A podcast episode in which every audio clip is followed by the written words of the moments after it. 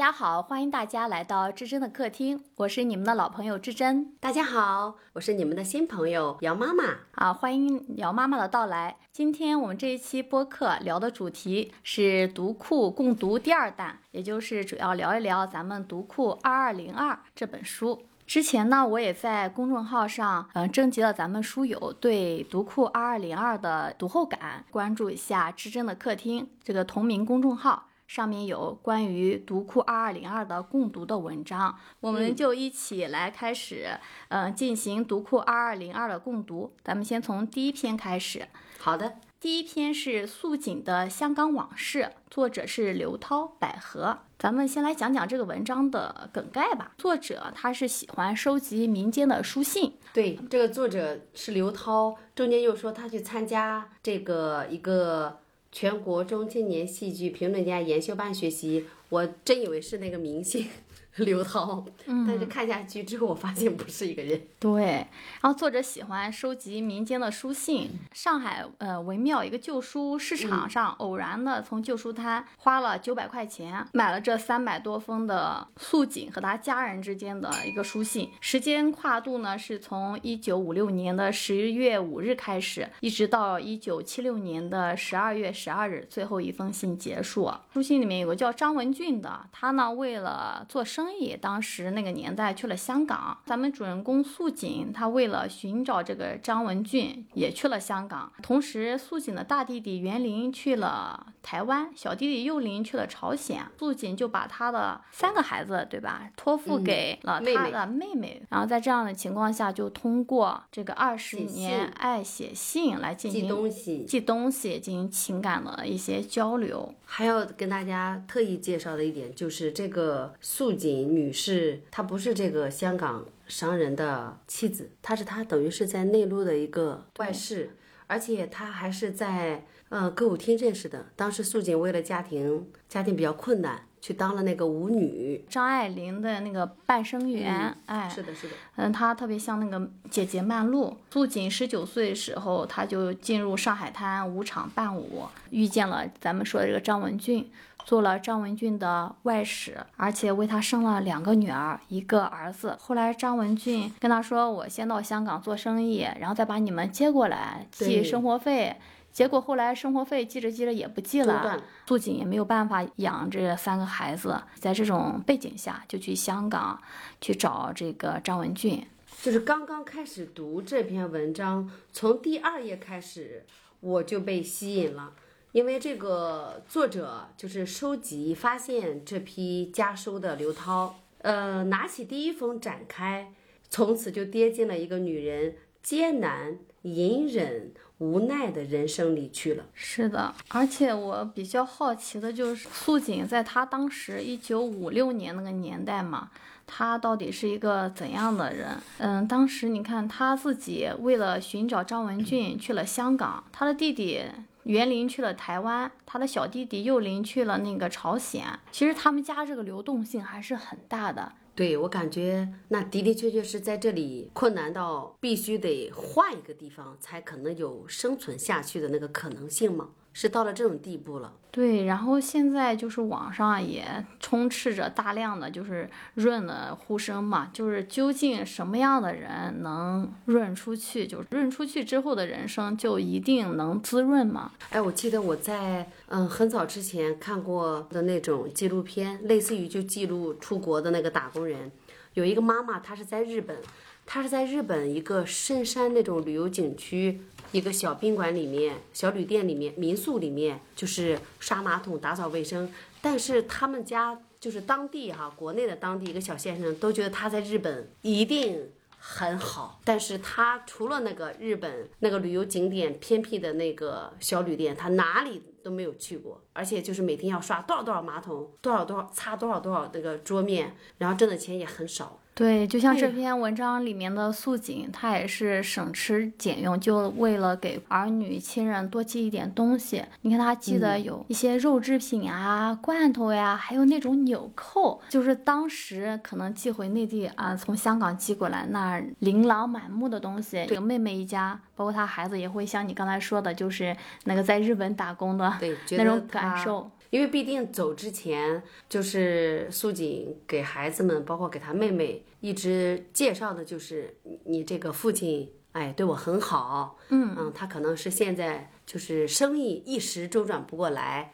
但是无论是嗯、呃作为父亲的角色，还是作为丈夫的角色，他对我们这个外室的一大家子都很承认和接受的，而且就是文中还提到一点，就是说，素锦刚到香港的时候，这个嗯张家的人那个姑姑嗯，是接纳他，而且有点对他刮目相看的，就觉得素锦每天把自己捯饬的非常的优雅，而且在那样艰难的一个条件下，给自己就打扮的就像个太太一样那种感觉。对，素锦还写信给妹妹说，她说衣着整洁，亦无贫态，此也是香港的哲学。她对这个穿衣是有自己的一个讲究的。虽然她是在那样的情况下，她那段时间各各个地方求职，包括去饭店，对吧，做服务员，对，但是她写信回来，她虽然条件有限，他有自己的扮美的方法，比如说衣服的颜色、嗯怎么选、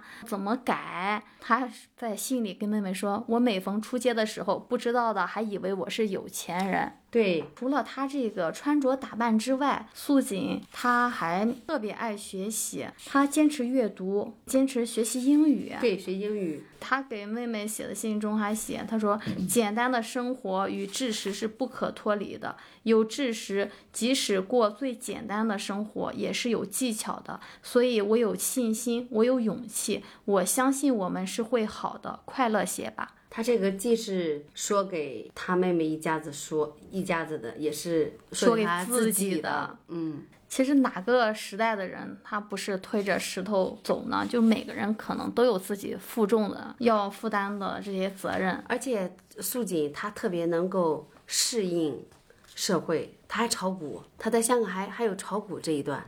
对，然后我是看过，就是九十年代 TVB 播那个《大时代》的，嗯，就是里面就是刘松仁演的那个那个狂热的那些那些股民们，嗯，然后我觉得他不是一个胆小的人，对他也不是一个闭塞的人，对，他是一个相当有魄力的人，对，对吧？我我想象当中浮现出的，就是那种穿旗袍，然后哪怕戴着一个耳钉，假的小耳钉，嗯，然后那种眼睛看上看别人又是非常稳定的那种人，不胆怯，不恐慌，也不自卑。我看的过程中，一一方面就是和那个张爱玲《半生缘》里面那个姐姐曼璐，因为她和素锦的身世特别相像，所以一方面我就是会浮现曼璐的形象，另外一方面呢，在某一方面，我又觉得她和张爱玲的这种遭遇，样哎，样子又有一些重合。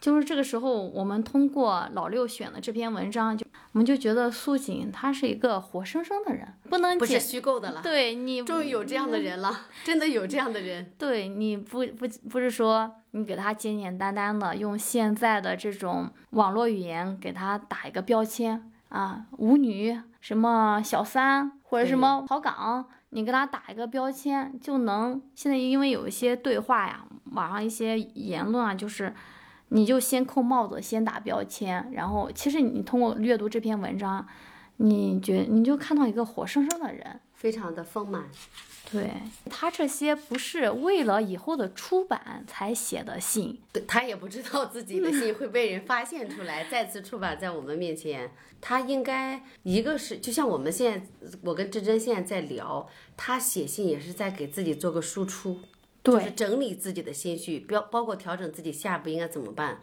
我现在遇到的当下是有哪些哪些困难存在的，我我也如实告诉你们。但是我相信我以后会怎么怎么样。对就他用写信作为一个自己各种情绪状态的调整，我觉得特别好。而且写信的看信这个对象，一个是自己的妹妹，一些是自己的孩子，对也没有什么隐瞒的，相反还还是需要不断的打气的。对，要互相打气。对对对，而且他在香港，除了张文俊是他他认识的，其他的他也没有什么过多的人际上的交流。写信也是他的情绪情感的一个表达。对二十余载，他的妹妹素美夫妇在上海替素锦抚育了三个子女，在这个过程中还给子女们操办了婚事，张罗了工作，亲人之间的大爱就让我觉得特别感动。而且这个妹妹素美的文笔优雅，言辞也比较中肯，知书达理的。其实我蛮好奇妹妹的这个求学呀、工作这种经历。而且最主要的是，她妹妹本身没有自己的孩子。对，这个真的是很难遇见，怎么就刚好哎，他的妹夫也会真心的对待这三个小娃娃，从最小的一个儿子两岁、三岁，对，那因为他走的时候托付给妹妹，那个时候妹妹妹夫好像刚结婚，我们不知道他是不是为了这三个孩子没要孩子，还是怎么，这个信里面是没有办法。表现出来的这个信件是到一九七六年截止的。素美夫妇带着他素锦的三个孩子，素美她有一个在香港做外事的妹妹，对吧？还有一个在台湾的弟弟。他在一九七六年之后，在文化大革命时候，他们一家是怎么度过的？但是信件到这个时候是截止的。我们他们究竟可能那个时候比较，他的的确确年纪很大了。嗯，而且他七六年最后一次。也是唯一一次吧，来就是看他的和他的妹妹是发生不愉快走的呀。对他本身是发生不愉快走的。我觉得他他们能相处融洽，如果见面之后还能相处融洽，我觉得就太不真实了。对，比如说，哎，这个儿子我生下来了两岁多，然后我就走了，我哪怕我不停的给他寄钱、寄衣服、寄奶粉、寄好吃好喝的，等我再回来，他二十多岁了，那那就还是一个母亲吗？对，我觉得作为一个孩子也很难去接受。对，素锦她在香港整个漂泊了二十多年，嗯，孩子全部是妹妹素素美夫妇给她带大的。文章里面她自己素锦说，她也听到别人对自己的评价，说她是见不得光的小老婆。嗯，虽然她省吃俭俭用，在这种别人的鄙视下这样活着。他打工挣钱，寄回上海抚养儿女，哎，但是他真的是没有在儿女的身边陪伴着成长。你说儿女能对他有多少这种感情呢？对，不过我佩服素锦这一点。你看他自己给自己人生做的总结，说儿女对我没有什么感情，以为我只要男人，不要他们。他自己很清楚。在晚年，他在香港的时候，张文俊也出钱给他在香港买了一间房。他守着六十二岁，而且当时已经很病弱的张文俊，他也离不开他。然后张文俊到后来也很依赖苏锦，也靠苏锦来照顾。生病之后，那这个时候他自己也定位，他真的是为了男人不要了孩子。很多年老的老伴儿也经常，一个老头在老家。一个奶奶跑到一个城市去帮忙带孩子，也这样一分开都会有好几年。对，是的，所以他最后素锦他也会感慨，他说他自己命如柳絮，随风而飘，能活几时就几时，挨的就挨，做不动也得做。他也有一些他自己的，哎，这种心灰意冷时候一些对人生这种沉重的一些感慨、无奈。但是我。整体上来说还是很佩服他的，对，在心态上给自己鼓劲打气上，而且他也很会处理人际关系。是的，他在香港跟那些亲戚们往来，他也是为了减少花钱，尽量少往来。他还招待过他同乡的孩子吗？嗯，来香港，他还送人家自己只用过一次的那种化妆品。他很懂得这些礼仪的。对，知道的偶然被发现的，我们不知道的，那肯定有很多比张玲那些小说还要精彩，肯定就觉得不像现实一样的现实。对，因为素锦的整个他的人生的经历，他不是主流话语下的一种，对吧？你说五六年到七六年，所以我们才会不知道。对我们，嗯，现在我们就通过这篇文章，哎。就看到了在那个年代不一样的活法，人的多样性吧。我就感觉他整个一生就是没有认命。你说一个富商，嗯，在大陆做生意的时候喜欢上了你，然后我就逃荒去香港了，就断了就断了呗。生了孩子，我不要你了。但是他不认命。对，啊，那个时候可能他养三个孩子也确实养养不起。对对对对。好，我们接下来说完素锦。我们来说第二篇《中师二班》，我我我最喜欢的这一篇。嗯，对，我们在书友共读我写公众号那篇文章的时候，大家写。读后感，大家对这篇文章感慨是最多多。这个感觉就真的是在我们身边，包括一直到现在，大家对一份体制内的工作这种努力、向往和体制内的工作带来的安全感，我感觉跟中国整个这个啊。上下五千年的这个这个这个叫什么人生观吗？都脱不了干系的。是的，是吧？这个里面就是，啊、他就是讲，根据文章里面的介绍，一九八六年的九月一号，这个二十五岁，就文章里面这个我，这个我呢，他成为一名中等师范学校的学生。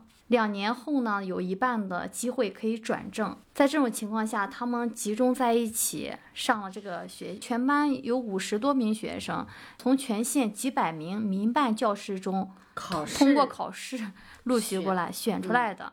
同学中年龄最大的是三十八岁，最小的十八岁，有的已经结婚生子，有的正在谈婚论嫁。然后他们的老师大多数是从县里的几所高中抽调来的，个别是刚从高等师范毕业的学生。所以你可以看到，他们无论他们这个学校中师二班的老师的构成，还是他们同学的构成，都是很多样的。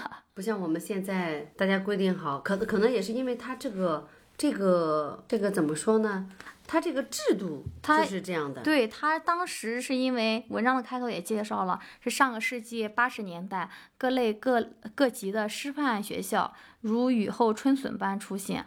嗯，然后上至国家重点院校的高等师范，下至各县市区级的中等师范学校，它这为什么有那么多师范呢？就是为文革以后青黄不接的教师队伍补充源源不断的有生力量。它也是有特殊的那个年代的背景的。需要有这个需要。对，文革之后教师队伍青黄不接嘛。嗯那这篇文章，嗯，姚老师感受比较深的是哪一些？嗯，就说一件我身边的小事儿吧，就是我我现在已经快四十岁了。我前段时间在一个奶茶店买奶茶的时候，看到了奶茶店的那个便利贴的墙上，嗯，有很多小朋友们，就是年轻小孩写的那个心情。然后有一句一下子映入我眼帘，他说的是什么呢？那句写的是“宇宙的尽头是编制”，然后祝我考上什么什么什么，那肯定就类似于医生或者是教师，呃什么资格证之类的。嗯，然后我当时就觉得，现在都什么年代了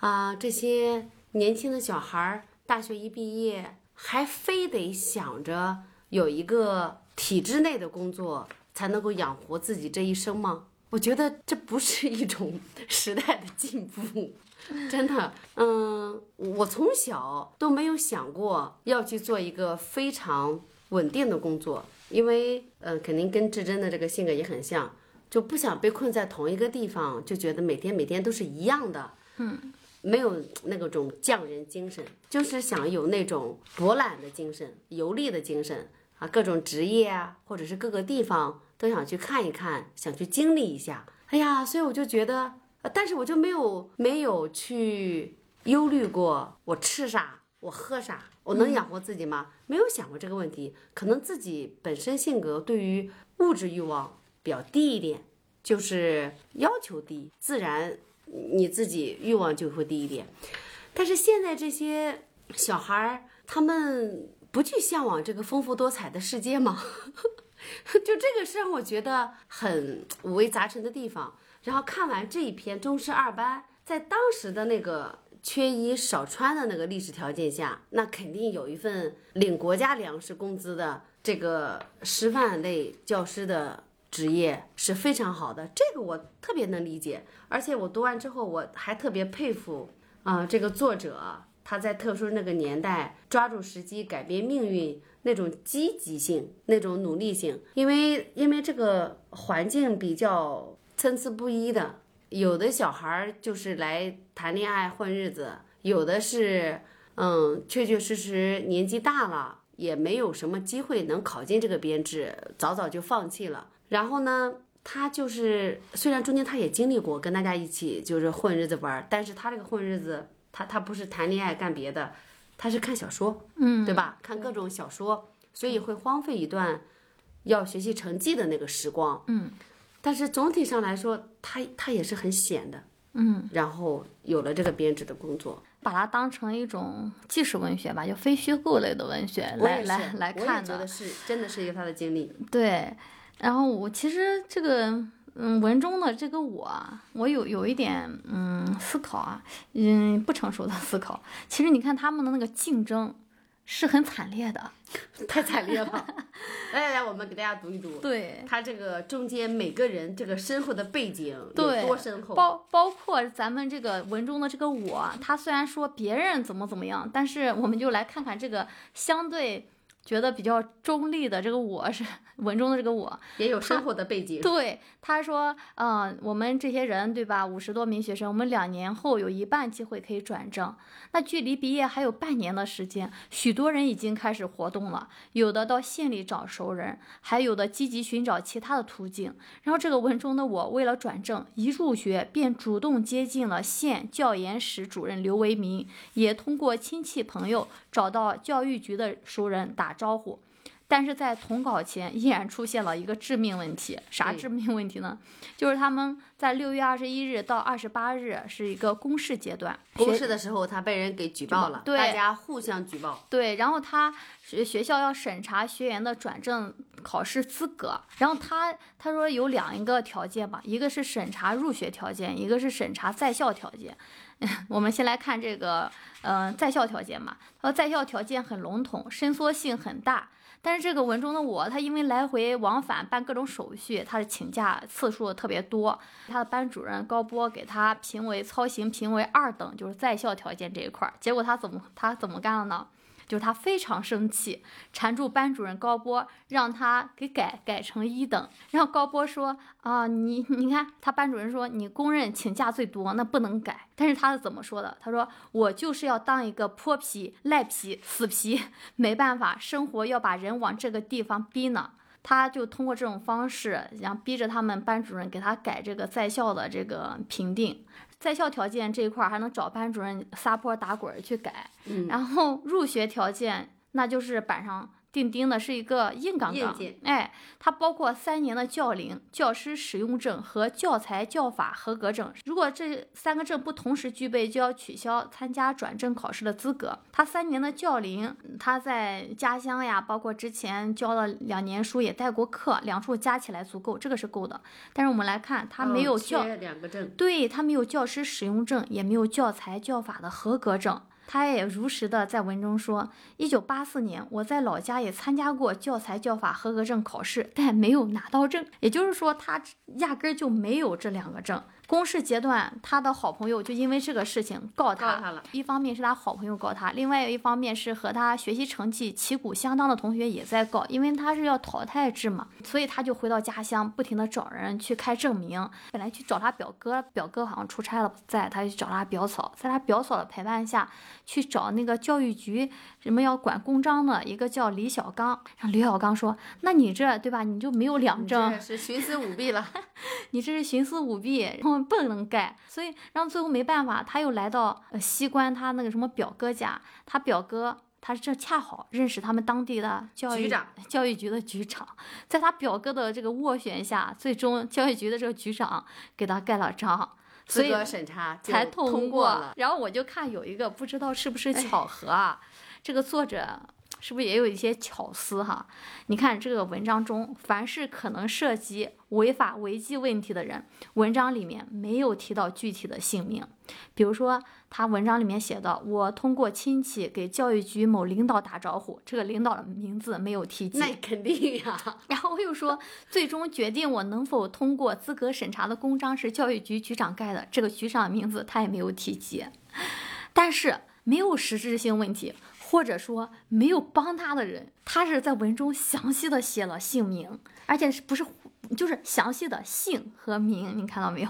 比如说县教育局的主任刘为民，比如说认为盖章帮他的。对认为他那种盖章是徇私舞弊，坚持认为是徇私舞弊，不给他盖章的叫这个李能理解李小刚，对能理解。对，嗯，但是我可能我不是很理解，就是当下的我是不太理解的，就是他这个作者他完全认为，嗯，公示阶段他没有任何程序正义的正面意义，就他认为公示，他在文章里面也写了，公示就是。鼓励学生揭发告状，毕竟少一个竞争对手，那我自己就多一份胜算把握。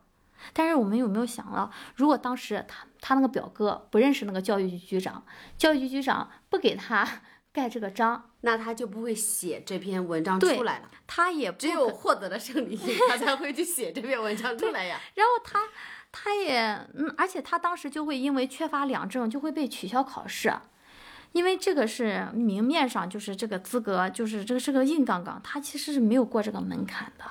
可能是当时这个社会那个混乱性，对，是大家默认的混乱性，由此法不责众。对由此可那个感觉见一斑。然后他是觉得什么公平不公平，他不认为存在公平，就是弱肉强食，就是那个 森林法则嘛。但是他每次就是考试都不是考第九名嘛，嗯，他在这里面，哎呦，最惨的就是那个为了拿到，为了得到编制去做了某个领导小三的那个，平时学习也还可以，然后就是性格比较要强的那个他同学，很详细的描述了他，所以我就觉得这个，毕竟这个作者啊如果真的是文中那个我的话，他全部努力的点在于找关系，而不是道德层面上。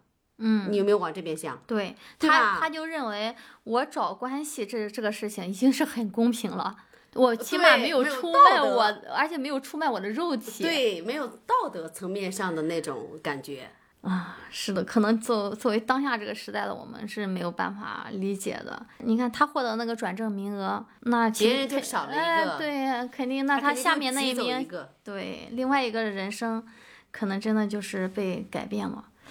而且我对文中有一个描写印象特别深刻，就是那个一盆多用，那个年那个年代有多么简陋，然后物资有多么匮乏，就通过这个一盆多用，作者这个细节的描写，大家就可以知道了，就是每个人都是一盆多用，他不是某个人。一个盆儿，一个盆白天洗脸，晚上洗脚，夜里当尿盆。因为厕所在大操场的后面，不像现在宿舍都有独立的卫生间。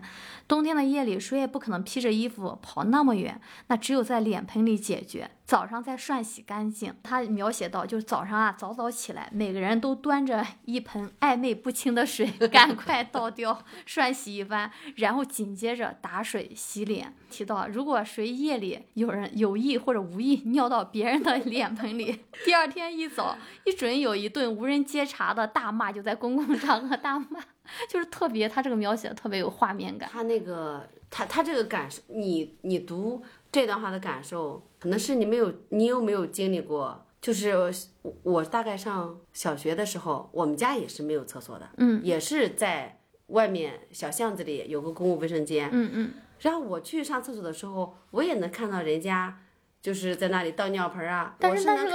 我觉得是一个专门的盆或者专门的桶、或者专门的那时候叫痰盂。对对，是有个专门的，是有一个专门的，我的点儿就是，嗯，没有办法理解，就是一盆多用这他可能一点。就是物资缺乏。对你看那个时候人吃饭都是馒头都不敢吃俩，你看他里面写的，物对，不可能再搞两个盆儿。所以就是这种，你就是从这一个细节，嗯，吃饭啊、尿盆啊，就这这个细节，你就知道，也许他们当时真的那个竞争，真的是你竞争上了，你就可能以后又有几个盆儿的生活，一点不假。真的是所以，这个物资的匮乏，更让人家对，更让大家会对自己的生活没有安全感，拼命想挤进去体制内，对。绝对的。另外，他这个里面，他们当地喊了个女婿，和我们也不一样。对，我不知道陕于老师老家是不是我们我也没看明白。啊，他是我是嗯第一次知道这个知识点，说在他们当地，女生把正在恋爱的称为恋人或男友，已经订婚呢称为女婿或对象，结婚呢那自然称丈夫。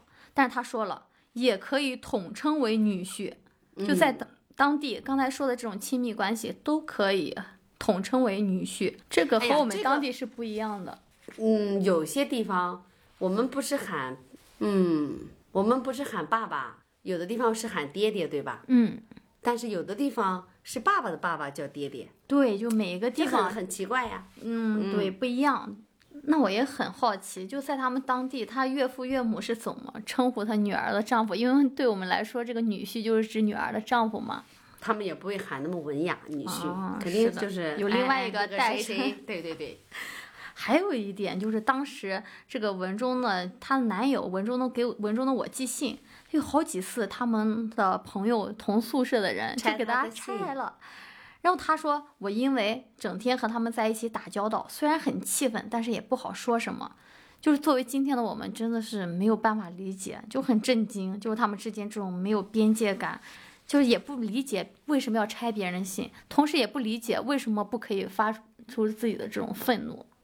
不是仓廪实知礼节吗？对，那你肯定呀嗯，对你结合着大魔和那个尿盆儿，对呀对呀又能理解了，是，对于他们来说，打开你的信看一看，丰富一下我的精神生活，那就跟我多吃两个菜一样，也没有啥，还是太匮乏了。对对对对，精神物质都匮乏。对，他班主任高波在讲文选课讲到一个女知青的故事，我啊你有印象，没有去看我给你推荐那个电影？嗯，对一，模一样的，就李小璐主演的那个《天域》，为了返程的女知青，然后最后就基本上就变成了当地各种不知道是知青的还是当地那些光棍儿那些老少男人的那种泄欲工具，就确确实实肯定是真实存在过的。对，然后当时他班主任在文选课上讲到了这个故事，就说那个房东的那个男光棍儿对这个女知青垂涎三垂涎三尺，然后这个时候他有一天夜里忍不住了，闯进女知青的房间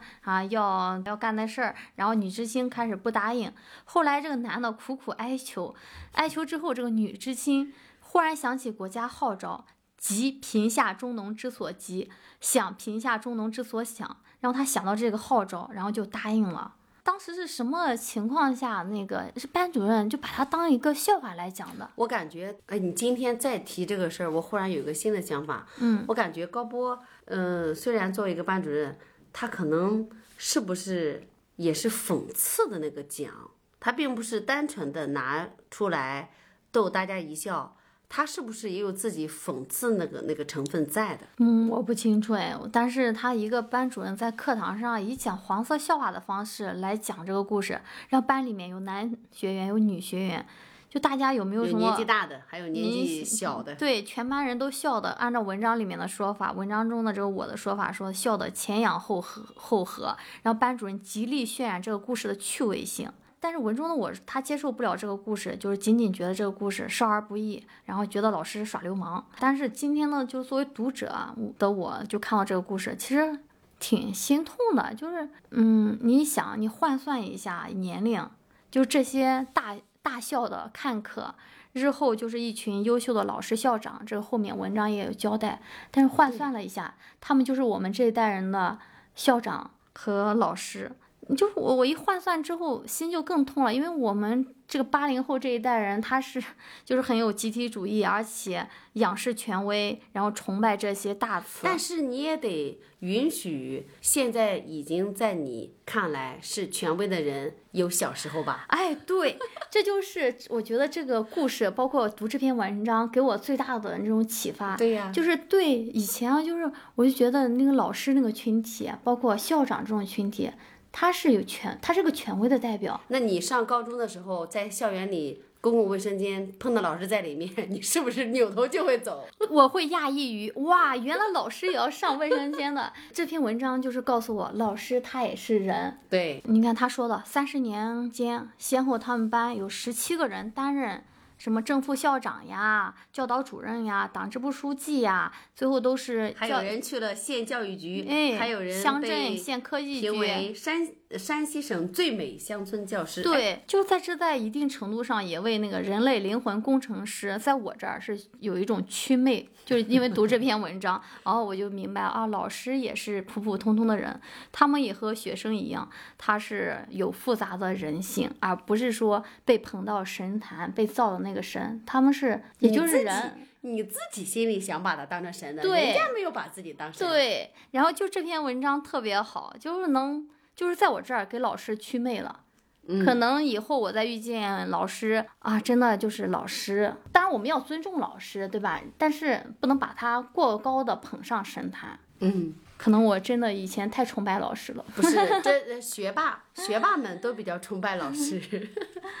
好，我们接下来讲第三篇哎呦，这个我也没有读哎，中国诗的哥德巴赫猜想。我来听志珍读吧。这里面介绍一个创作《大地之歌》奥地利的伟大作曲家，他叫马勒。这《大地之歌》里面用了我们很多中国诗，哦，现在就来呃探探寻，哎，这些中国诗究竟是李白的哪一首啊，杜甫的哪一首？就是在这个这篇文章主要是在做这样一个学术上的这样一个探寻。哎呀，我我前两天刚刚读了一本小朋友看的绘本，是一个美国人写的，叫《黎明》。他们都说这一本书，这个作者这个美国人，他是读了中国的一首古诗，然后写了这一本，嗯，写给小孩的绘本，确实是有这个。对，包括你之前给我推荐的那个，呃，愚公移山，然后后来哦不是有那个对对对鸣罗，83年哎，鸣鸣罗移移山也是根据我们中，国的故事创作的。八三年的时候听到了这个故事，嗯，咱们这个马勒，然后我看了一下，嗯，他说他他，我一发现他也是我们心脏病病友。他是为什哦么创作这个《大地之歌》呢？就是医生给他哦检查出来了，他说您要多活几年啊，你就最好自此之后严格限制户外活动，严格遵守医嘱，并悉心的进行调养。然后当时马勒就很苦闷，他写给他最好的朋友一封信，他说啊，我整个生活方式不得不改变，你无法想象这对我是何等的折磨和痛苦。我在读的时候就是，哎，我觉得，哎，我懂你遭受的折磨和痛苦呀。我的病友，然后他在确诊心脏病之后，找到了一座位于山区小镇里、环境舒适的农庄休养，远离嘈杂的都市，重拾创作。而这个《大地之歌》就是在这个环境下嗯诞生的。它这个唱片的封面嗯，很山水中国那种对写美。风哈，那肯定我感觉一看这个就像中国风，对嗯，我当下也没有能力像马乐那样去农庄休养，还有还有自己的精神家园，对，然后可能这个至臻的客厅这个播客啊、公众号的，也就是我的精神的桃花源。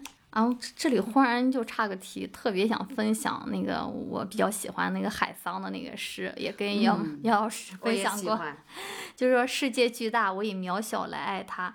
可能《大地之歌》是马勒对这个世界的爱。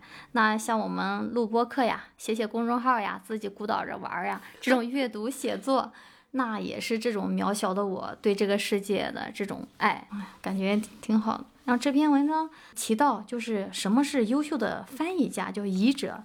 这篇文章里面，他是把自己的写的仿诗混到了哦翻译的中国诗里面。哦，所以，译者的语言素养、文学素养和这个诚实的品格，嗯，到底是怎样的一个排序？现在在日本最大的一个童书出版机构叫福音馆，嗯，他是第一个在那里任职的中国人，叫唐亚明，他出了《活了一百万次的猫》。啊，就是他翻译的，嗯，他翻译了很多很多日本的绘本。他本身原来只是中国的一个类似于音乐协会一样的一个翻译家，就是很多嗯、大家耳熟能详的一些流行音乐，啊，李谷一那个年代的吧，都是他从那个日语翻译过来的。他从来没有做过童书，嗯，但是有一年他接待了一个日本访华团，这个日本访华团是做童书的，通过这个交往交流，他就被这个福音福音馆的人，就是宋居直，被他发现了，觉得你可以做一个童书的译者。然后这个汤亚明老师就讲，我从来没有看过儿童的图画书，也没有接触过。但是他就觉得他身上有这个味道和修养，嗯，然后果然他就是非常成功。就是你讲的这个译者本身这个素养，一定会浸透在他的这个作品里面。嗯、对你对这个作品没有爱，或者对这个作品没有感受，你对是搞不出来。对我，我回头把那一期我也是在喜马拉雅听的，嗯对他的那个阿贾老师对他那个采访，嗯我回头也也也发给你听听。好的，谢谢。好，这一篇就简单的讲到这里。接下来我们讲第四篇，守护看似日常的生活。这个里面介绍了日本的一个双月刊，叫《生活手帖》。就是读这个的时候，我感觉我我都怀疑，我特别想问问老六，这篇文章是不是读库相关图书的软文？就给我那种感受，因为我觉得这个是说的这个生活手帖很像，和读库太像了。没有广告的杂志。对他不，他主编花森安置，我觉得是不是老六在编这篇文章的时候就觉得他像他？对，这个花这个主编，他为了就是让他这个杂志卖得更好，他自己也会去呃。吸引眼球，穿穿一些那个穿女衣服，对，穿女装女装。老六做的这些各种事情，确实。谢谢你啊，老六。老六天天搞直播现在。哎，我还没看过哎。花森安治他说到一个为什么要守护自己的日常生活？因为当时日本刚是二战战败，嗯，他创作这个杂志。他说：“哎，那战日本战败之后，那我们要保护的国家，那究竟怎么来保护？他认为啊，我们只要倾尽全力，让我们的日常生活值得成、值得保护，就是成为值得保护的东西就可以了。他说，我们每个人的生活，我们重视自己的生活，这就是反战，这就是。”爱国，对我我也画了这一段，嗯，确实，可能我们今天来说，我们守护好自己的日常生活，好像是一个很大众的一个语语调，但是在当时并不是那样的。你想，当时日本它是一个二战战败国嘛，说到啊，我们每个人都要捍卫自己的日常生活，那你没有勇气怎么办？他还鼓励没有勇气的人，他说你不管是好的还是坏的，你都不去模仿他人。希望你有这种程度的精神洁癖，这也许需要勇气。那么，请你鼓起勇气。我觉得在那个年代，他发出这样的呼吁也是很了不起的。我估计，就二战之后，其实很多日本的国民，他们精神上是有点混乱的。对，确实，他主张里面关于嗯花钱的智慧这段，我也做了标记。他说，在生活中追求美，美是美，但是美不等于金钱。嗯。看到事物的美好，而不是事物的价格。把一个新东西交给孩子的时候，要说这个东西很美，你要爱惜它，而不是这个东西很贵，千万别弄坏了。对，这个也是直到现在我们日常生活也很需要的。对。可能老六在选这篇文章的时候也有这种 想法吧，而且他还说，现如今只有在美食中还能看到诗。倘若我们的生活里还有动手的乐趣，那就是做菜。他说，做菜这件事里蕴藏着诗心，写诗的这种想法来做生活杂志、做菜谱。嗯，当然我也现实生活中不 不爱做菜，但是 我也是，对。但是他说通过期待一点点改变、改善、改善家常菜的做法，来逐渐改变二战后日本这些普通的嗯家庭主妇生活的模样。他把做饭和写诗，他说做饭里面蕴含着诗心。你有没有觉得，就是现在很多关于家居的这些？就是日本方面书很多，嗯，就是教你怎么收纳，哎呀，也是那些日日本主妇们出的书，然后怎么断舍离，怎么极简，对，很很他们，哎呀，在那个那么那么小的一个一个一个地方，我感觉他们什么都都都没有我们那个丰富，但是确实精致，对。好，想了解这篇文章的朋友们可以翻一翻读库二二零二啊。我们来接着阅读下一篇，下一篇是巨大的沉默物，作者是船长。然后我看了这个文章，对“巨大的沉默物”这几个字有了一些认识。我之前也看了一些科幻小说和科幻电影，但是没有对这个 BDO。这个叫巨大的沉默物，它有专门的一个术语叫 BDO，没对它没有一个确切的认识。通过这篇文章被科普，特点有四个。这个 BDO 就巨大的沉默物，它第一，它是被制造的；第二，它不是被人类制造的；第三，它的制造者通常不会出现。好神秘的一个，对，呈现被遗弃或者被关闭的状态。第四个就是它非常大，人类可以进入探索。所以这个 BDO 它会有专门的一些爱好者同盟啊，一些群啊，一些论坛，它会引起爱好者的一种愉悦和战力。一方面是因为它巨大的尺寸，就像文中那个配图，这种巨大的尺寸是对我们日常这种常识的一个摧毁。另外一方面，这个 BDO 就像刚才说的，它是被制造的，而且制造它的主体，它显然这个主体也不出现，但是它又是那么巨大，超越了人类对常识的一种认知。那知道它的主体，它的思想和技术就比人类更优越，是处于人类无法理解的维度。而且这个主体它拒绝解释，就好像那个《三体》里面说的一样，嗯，它就是把“你是虫子”这四个字这种蔑视的态度明明白白的就写在脸上，那种感觉就对人类的一种我们蔑视。在这个 BD 逼丢面前，对，就是虫子那种感受。通过阅读这篇文章，这个文章里面提到几部科幻作品，里面有一个叫《降临》的电影，这个电影我看过。另外，他提到了《三体》的三部曲，这个书我之前也推荐过，也看过。《沙丘》我是看了没看完，而且这个文章里面有大量的插图。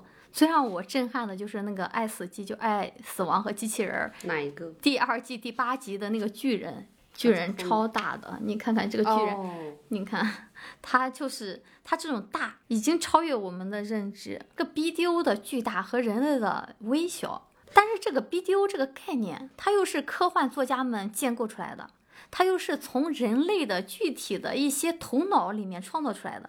我觉得就是很荒谬，很有意思。它这个就像《三体》里面人家看我们，就是我们看蚂蚁一样那个感觉。对，但是我们对这个我们和蚂蚁的关系，可能就是借用到我们和 BDO 这个关系了，对，但是你想，《三体》包括这个 BDO，也是我们想的。是人类是从大刘，虽然大刘脑袋吧，但是也也有人说大刘是穿越或者是外星人，但是他现实中他就是，对吧？他就是个电厂工人，他也是个人类。那就是我们无论是 BDO 什么 CBO、CDO，我们还是自己给自己玩的。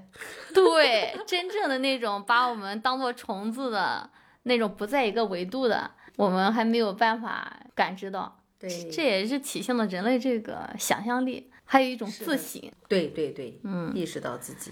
好，接下来我们来看一看第六篇《水浒六题》，这是作者刘最后博一，篇，哎，不是，倒数第二篇啊。我们加快点速度，因为我们马上要接孩子 放学。已婚已育，这个职场妇女，一个是要搞好工作，另外一个还要带好带好孩子，在这个间间隙下，守护好我们的精神生活。感谢大家收听到此处。嗯，也感谢咱们的姚老师陪我们玩儿。嗯开心。关于《水浒六题》，嗯，这一块儿，我们这个刘博老师他是个人风格特别显著，深入浅出，引人入胜。而且它里面就是讲到这个宋代中国人口城市特别多，而且宋代城市它打破了市坊的界限，城市生活比较自由。跟跟现在很像的，没有地种了，所以有一部分人就要到城市里来，但是又没有文凭文化，没没有办法进入体制内，就成了游民。对，大家来跟现在真的很像。大家来听听刘波老师的，刚才就像姚老师说的，刘波老师的解读是这样说的：他说，在宋代城市里出现了空前庞大的游民阶层阶层，而而这个水浒故事也是在城市里盛行的。他这个游水浒的故事说的就是游民的故事，而且宋代科举大规模扩招，加之造纸术、印刷术的普及，内卷了，读书成本降低，读书风气很盛，结果录取率反而降低了。读过书的人心态变了，很多工作不愿意去做。他们落榜之后，就是现在。他们落榜之后宁可留在城市里当一个无业游民。游民的特点，它里面也讲到了，哎呦，特别讲义气，而且游民真的是饿挨过饿，而且他真的很喜欢钱，而且他们真的很缺女人，而且他真的很残忍。比如说里面说到李人李逵真的是杀人如麻，而且吃人肉，一刀一一一刀一刀的剜那个人的肉，然后烤着给给给别人吃。哎，我当时就在想，真的，你要是在现场，在那个水泊梁山，李逵那样拿着刀剜了那个人的人肉，在那个情况下，你的兄弟哥哥弟弟们让你吃，你那个当下你吃还是不吃？其实就读这个书的时候，在这个游民阶层是带给我很多的思考，而且他说了，作为一个现代人，我们读《水浒》的时候，时常会引起不适感。但是问题是，如果一个人注定沦为游民，失去了主流社会的一切资源，他还能有什么价值观？就像作者所说，只要游民阶层还存在，只要这个社会产生游民的机制还存在，《水浒》这种游民价值观就一定会存在。比如说他说到的讲义气，啊，缺女人，包括仇视女人，包括一些残忍、一些比较乱、一些乱象。按照作者的说法。水浒这种游民价值观是一定还是会存在的。这个刘刘波老师说这个内卷，哎呀，我觉得真的就是说的太对了。读书成本降低，但是岗位还是那些岗位。他专门有一章节讲的这个宋江对体制是留恋还是恨。刚才咱们在讲中十二班的时候。姚老师也分享了宇宇宙的尽头真的是编制吗？在这个里面，刘博老师也是专门列了一个章节。在宋代啊，官吏是分途的，官是官，吏是吏，是两股道上跑的车。官代表着朝廷，体面，很有身份，握有行政大权；而吏很卑微，只能处理具体的行政事务，而没有行政决策权。而一旦当了吏，就很难再成为官，从此失去科学科举考试的资格，最多也只能是留外官或者是八九品的小官。而按照选官的标准呢，咱们宋江啊，他是真不行，他常自自称我是猥琐小吏。这是一种谦虚呢，同时也是一种清醒的自我认知。所以《水浒》的最后一回，他介绍了梁山这个一百零八将嘛，梁山好汉各自的结局。你看招安之后。大宋体制展现出了强大的稳定性和自我的进化能力。你看起来加入了梁山这么多新鲜的血液，但总能消化吸收，并且把异质分子排除出去。这个时候最尴尬的异质分子是谁呀？就是宋江这种人了。他本来是本来是押司，是衙门的书吏，他是属于吏。就刚才我们介绍的，是科举这种不注重选拔实践人才的这种考试制度。这种考试制度呢，他对宋江这种，哎，宋江他肯定有他的能力，对吧？他有一种实践的应用型人才嘛，他就杜绝了宋江的仕，他仕仕途呀。他就是基层工作人员。对，但他虽然不能选拔出像宋江这样的应用型人才，这个科举制度，但是呢，他却能给当时宋宋朝啊很大部一部分人公平感，对吧？他当时科举考试，宋代人他很多人认为还是很公平的，很多人通过科举考试，从而改变了自己的人生。那这一这是这是绝大部分宋朝的那个宋代的这个官场上大基本面对吧？嗯，那这些基本面的这些官员们，他就很容易体会到这个制度的好，那他彼此之间也容易产生身份认同。就像这个刘波老师在文中说的，宋江先当了强盗，再受了他本来是个吏。他先当强强盗，然后再再受招安，然后又混迹于刚才说的这些通过科举，对吧？正正是名门正派。对对，这些他又混迹于这些官员中间。那宋江的敌人，他不是哪一两个奸臣，他而是整个按照自己价值观和规则行事的一个巨大的庞大的文官系统。所以你看，招安之后，原来是官的还是继续当官，原来是民的那回去当民。那这时候宋江他就没有了退路，他是不可能回去当吏的，那他只能饮下那杯那杯毒酒。就像作者所说，他梁山的事业轰轰烈烈，但是喧嚣之后，大宋官场依然不增不减。哪怕是天崩地彻的靖康之难已然近在眼前，但是大宋官场依然不增不减。之前姚老师跟我们分享说，他在看鲁迅的时候也考虑到一些类似的观点，可以和大家分享一下吗？对对对，我之前嗯上学的时候，可是那个时候都是个上学时代的人，对读鲁迅呢就知道这个是个有嗯责任感的人，有民族。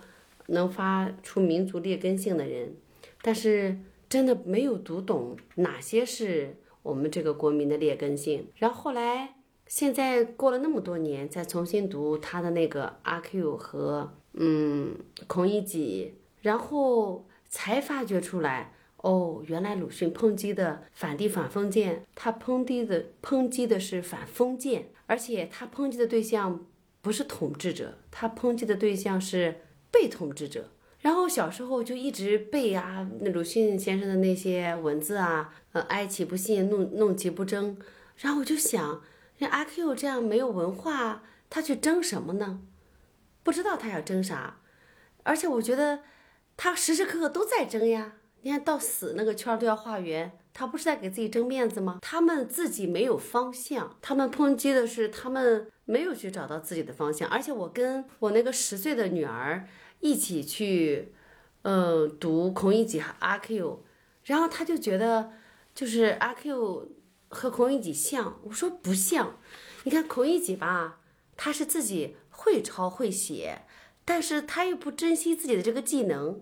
就是给人抄东西，把人东西弄丢，那人家肯定不找他干活。但是阿 Q 虽然没有一技之能，没有文化方面的一技之能，不会写也不会读，但是他干活很认真啊。他在这里打工啊，在那里打工是能养活自己的。所以从这一点上，我又觉得阿 Q 就是比孔乙己又又好了很多。哎呀，我就是觉得这个大先生。就是大先生，我到现在才明白过来。就像小时候只能读到闰土，长大之后再次遇到鲁迅喊老爷，觉得很震撼，但不知道他到底是哪里来的震撼。哦，就是震撼于、愤怒于他这个自带奴相，你自己把自己当成了一个奴隶，那人家还怀着跟你是一个好友的心，你先喊了一声老爷。那谁也改变不了你，你只有自己在内心深处，你不把自己当成奴隶啊，大家才能拯救你呀。哎呀，我就觉得，真的写的真的特别好，真的是起来不愿做奴隶的人民 啊，真的。哎呦，我就是可能也真的是经历过这个社会，才能去理解这些社会的现象。上学时期你怎么能读懂奴相呢？你都不知道什么是奴。你但是你看我们现在身边，哎呀，官大一级压死人呀！哪里领导来检查了？哎呀，迎接检查的那些那些人，那不就是有奴相吗？那所以我觉得，就是鲁鲁迅先生这些书啊，不应该给小学生看，就是应该给成年人看。我你刚才说到鲁迅这一块儿，我一想到我我之前看看茶馆，也是看老舍的。哎，我前段时间读了他的那个《骆驼祥子》。对，所以说这个同频共振啊，同温层啊，就让我看也是看姚老师在分享那个《骆驼祥子》，然后又把老舍找来看看，老舍找来看看我。之前你看也没有什么特别的感受，就是做学生时代，你就说啊，骆驼祥子啊怎么样，中心思想是什么样的？茶馆中心思想又是什么样的？但是你没有建立起与文本之间的情感的链接。对，让我那天我把茶馆就于世之老师那一版本的电影，我那天看了，哎呦，那个晚上看完之后。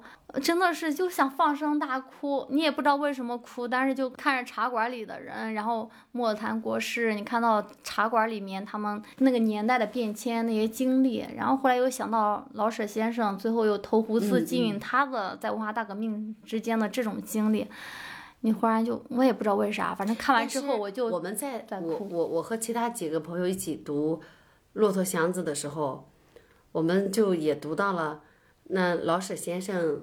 不是后来也也离婚，也结婚吗？就是这个新思想，反正文人嘛，在自己身上也是应用起来的。所以人不好说，人都是有血有肉的，对对吧？对。所以我觉得读书对我来说最大的意义就是通过不同的文字，然后能够净化自己不同阶段的思想。人不可能思想一成不变，你随着你经历的事情。你一定是会有成长的，成长不一定是变更好，但是可能会让自己和自己和解的快一点，对对不对？哪怕我变得没有以前单纯了，我变得没有以前敢爱敢恨了，但是我一定是我给自己和解了，我我会变得更好了。对，然后读书真的是另外就是可以和高维度的一些灵魂对话那种感受。你说在这个时代，你哪能花那么极少的成本，对吧？那书最少的成本，那就是文文化那个书就是真的是奢侈奢侈品啊，最少的成本，然后你得到了你和那么高维度的灵魂啊，你可以窥见到那么高维度的灵魂的一些思想的碎片，一些思想，你能感知到他的情绪，他传达的东西。啊，你你在其他的层面上，你是出于我们当下我们这个阶层，我们是接触不到的。这一方面来说，读书人人很平等，对吧？都是敞开是门欢迎大家的。是门槛最低的消费，这种这种门槛最低的奢侈品。对，好，最后一篇我们都看不懂的《彭罗斯与黑洞》。哎，他每次老六为什么都会选一个物理？上次那个我也看不懂最后一篇物理的，我觉得但是了解那个物理对学奶奶，对有情感在。这篇有情感吗？是这样的，我感觉，因为我最近看了这篇，这个作者叫卢昌海，另外一本书也是读库出的。我是因为杨顿老师的推文买了这个小册子，读库的小册子叫《你好，爱因斯坦同学》。那个小册子四大行析，然后二十八块钱，我就觉得那个不应该定二十八块钱，有点贵。然后你大家也知道，读库的书又不打折，对吧？但是我因为杨顿老师，我就买了这个书，看完感觉还不错，比这篇，因为它是个小册子，它它那篇行文稍微俏皮一点。讲到爱因斯坦的童年啊、少年，以及他做学生的时代，他那种反权威。他还讲到爱因斯坦讲到啊，对我最大的惩罚就是我一直在反权威，结果我自己变成了权威。就是那个对那那个小册子感觉还不错。然后这篇文章我真的是读不懂。作为一个文科生，我真的是读不懂。我我就知道，通过作者的介绍，哦，研究数学的彭罗斯获得了诺贝尔物理学奖，就属于跨学科的。其他啥也没 get 到，可能真的是因为我数学和物理都太差了吧。但是这也是可能老六的别有用心，就是给我们这些文科生稍微科普一下。对对，不然我他有点刻意安排。上次那一本也是最后一篇是物理，对，但是那篇好就好在有点八卦那个感觉，对吧？八卦是人类的天性。对，但是这个我不大想看，都是概念性的。我看了也没看懂，老刘也是为了我们拓展我们的这个知识边界，不遗余力。好，今天就聊到这里吧，因为我和和姚老师接下来都要去带娃啦。感谢大家的收听，再见，下次再见，拜拜，拜拜。